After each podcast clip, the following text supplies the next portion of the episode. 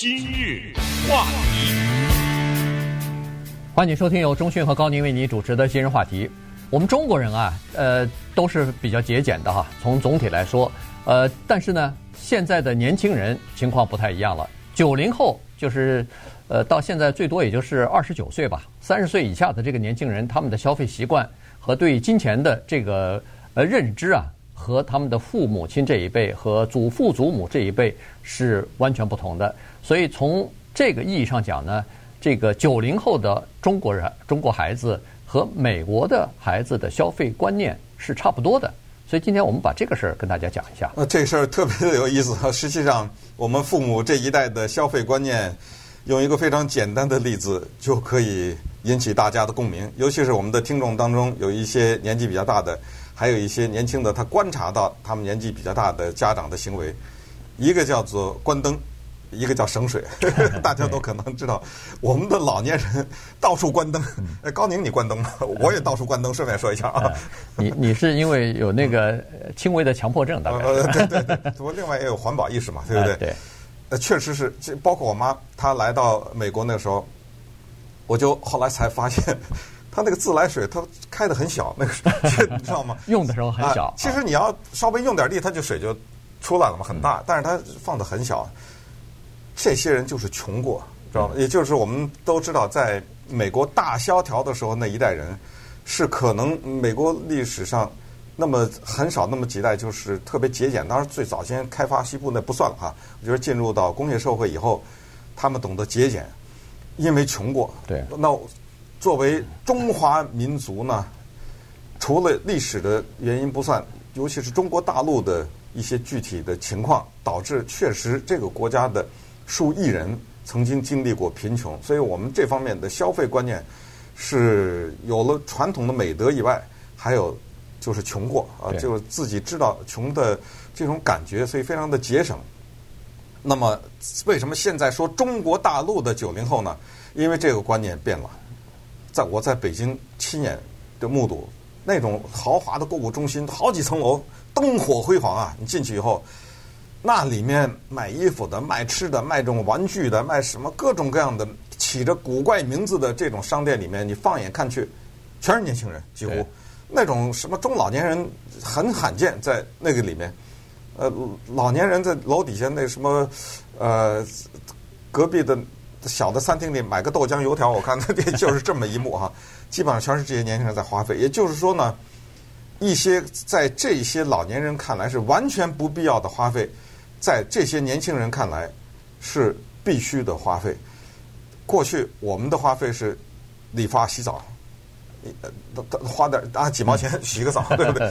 在于他们这些年轻人，你那个电影要是不看，再不吃饭，你怎么混？在年轻，你的衣服不买个新潮的。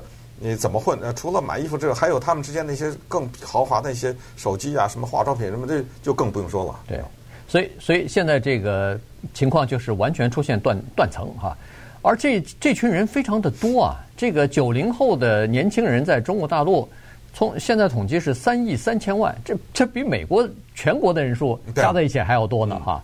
所以呢，他们是现在构成这个消费大军了。现在在网上的消费，比如说阿里巴巴。比如说，呃，十一月十一号那光棍节的什么一天之内，比如说卖了呃三百零八亿美元的东西，再一查，哎呦，百分之五十是这些九零后买的。那你到出国游一看，哦，三分之一是九零后出去的。照理说他们刚参加工作没多少钱啊，哎，他他有办法，呃，要不就是父母亲给，爸妈爸妈给点儿，要么就是他们自己的赚的钱不存啊，全部花完。要么就是还有一些渠道可以得到一些贷款，短期的、临时的贷款，什么蚂蚁金服啊，什么各种各样的什么，那叫什么花呗？呃，这这这种地方啊，就是可以得到一点贷款。于是他们先去玩了再说。而且他这个消费习惯是从大学期间就已经养成了。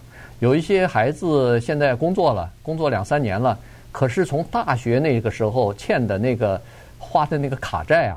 还没还完呢，现在赚了钱以后拼命的在还这个卡债，所以这个就是九零后目前年轻人的苦恼了。嗯，借钱这件事情呢，对中国的经济不太有利。呃，这就是其实今天要讲的核心，花费对经济有帮助。说实话，这个也是人类的一个古老的挣扎，因为任何的贤明的古代的君主，任何的世界上的伟大的宗教，从来没有把收集财富或者花费，或者我们用现在的话说叫消费，作为一项美德，从来没有过。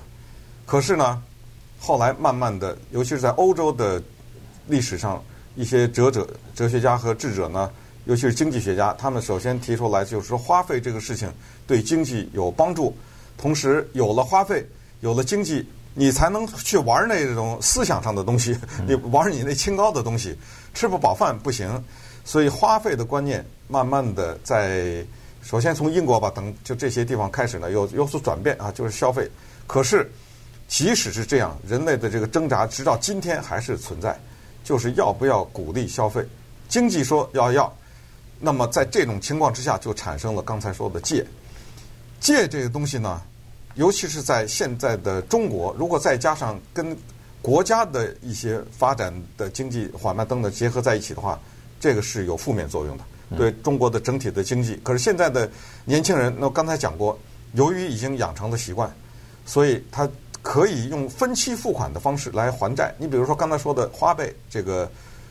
一个电子的渠道吧，嗯，借款，网上借款，它这是北京话啊，可能我不知道来自台湾人听的这叫花呗，这个呗这个字是北方话，可能南方没有吧？有这话吗？嗯，几乎没有。比如说那没有，咱们就吃呗，吃呗，就玩呗，对，就是这个呗这个字啊，花呗就是有钱花吧，存什么钱呢？就花呗是这个意思。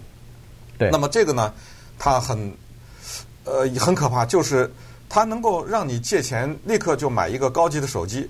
然后你还的时候，当然我也没说跟美国信用卡一样，它是一点一点的还，这样就使得很多大学生苦哈哈的这个大学生呢，他先享受了再说。那么这个其中，呃，有一项花费是非常可怕，叫做旅游啊，因为你知道这种微信什么之类的叫所谓晒照片啊，那很刺激的，对不对？到了哪儿先发照片？那您这照片一天到晚不发，哪儿也没去过，呃，也是跟不上潮流。那稍待一会儿我们再看一看。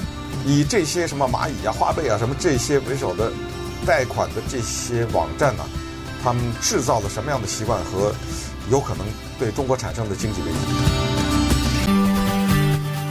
今日话题，欢迎继续收听由中讯和高宁为您主持的今日话题。我们在美国生活都知道这个高消费呃高发展哈，这个呃是美国的经济的这么一个呃基基础吧，至少是呃它是鼓励消费哈，恨不得把你现在的和未来十年的钱全提前消费掉。我们买房子买车不都是这样子吗？你如果要是等你现金买的话，你永远住不上这个房子，所以分期付款吧，不管是十五年、二十年、三十年，那么你分期付款以后，提前先消费掉。呃，这个就促进了经济的发展，对国家、对经济来说是好事，但对个人来说，如果你账这个债务太高的话，那就可能会是灾难。呃，哪一天裁员了，哪一天经济下滑了，呃，收入减少了，这个可能就会造成麻烦啊。所以，中国现在的情况也是这个九零后的情况就比较严重。呃，中国呢现在处于这样的一个状态当中。老一代的人呢比较节俭，所以他们的钱都在银行里边，这个是国家不愿意看到的。钱要拿来花，你放到银行里头对经济没有任何贡献。但是年轻人九零后呢，他们是一分钱不存，全部花了，所以这个也令人担忧。现在有一个统计，二十一岁到三十岁的中国的就是这个九零后的这些人，如果有信用卡的话，他们平均每年的信用卡的消费呢，是八千八百二十块钱，你听上去好像八千八百二十块，这是美金啊，好像不多。但是你仔细换成人民币的话，这差不多就是六万块钱人民币，他一般就是花掉了。比他的信用额度多多少呢？多了百分之三十九。那么你说他的信用额度是，比如说六万多，呃，六千多块钱，他花了八千多，剩下那个怎么这个缺口怎么补啊？哎，他就通过什么临时贷款呐、或者从家人要呃父母亲那儿要点儿啊，哎，这样的话就把这个花费的呃缺口等于是补上了。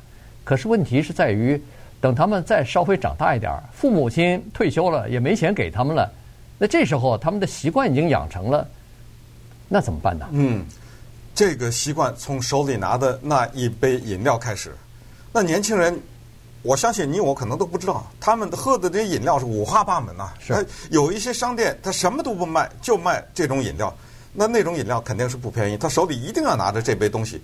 从这个到刚才说的旅游，还有当今中国大陆居然有一个我觉得很了不得的一个服务，美国也许有，但是我没听说过租衣服，啊、听说过吧？没哎呀，这个在中国大陆不得了，就是什么，尤其是女孩子太棒了，我觉得，因为我们知道女孩子她买衣服以后，她因为季节的需要，由于时装的需要，她经常要更换。嗯。与其买了，还不如租呢。呃，而且她这个租啊，她一定是把那个价钱设在一个你觉得还能。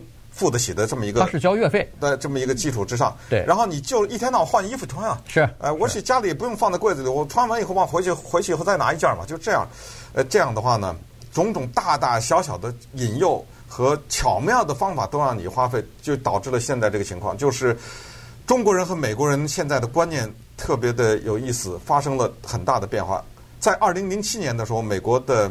就是家庭的可支配的花费和实际的花费的比例达到了不可思议的百分之一百三十五，也就是我有一百块钱，我花一百三十五块钱，是这个比例。而我说那一百块钱是可支配的，是得把房租什么该付的都付完了，和剩下的那个，那这个不得了。到但是到了二零一八年的时候降了，降到呃百分之一百零一一零一，哎，才一百块钱才花一块钱。呃，就就是有一百块钱花一百零一块，对啊，对对啊。可是你要知道，中国现在的家庭的可支配花费和实际的花费，那是一百二十七七，呃，一百一十七还是一百二十七？对对，一百一十七，一百一十七。就是我有一百块钱，我先花它一百一十七，再再说。对对，其实这个呢，呃，这个迹象不好，因为它会出现叫挖东墙补西墙，因为现在这些借贷机构他已经注意到了，叫挖肉补疮，不是他真的有能力还。我再找另一家贷款的地方，我去借了以后还前一家的那个，对，就这么来回的转悠。那你想想，这个人的状态是一个什么状态？首先，他是一个持续性的负债的状态，对，而且他心情也不好嘛，对不对？而且还有个数字是说，这个家庭的债务和整个国民生产总值的这个比重，它现在已经中国大陆是到了百分之六，呃，百分之。啊，六十六十一了啊，百分之六十一。哎，那这个呢是等于什么呢？等于二零零八年那个比一那个时候的意大利和希腊的债务还要高，所以这个也是一个呃不好的数字。同时，现在出现另外一个问题，就是两代人、三代人来供一个房，这个呢也是说明房屋的价值或者房屋已经过热了。因为在八十年代、九十年代的时候呢，日本也曾经出现过这样的情况，后来就导致泡沫的破灭。所以这些东西呢，都是呃现在这个中国经济值得警惕的地方。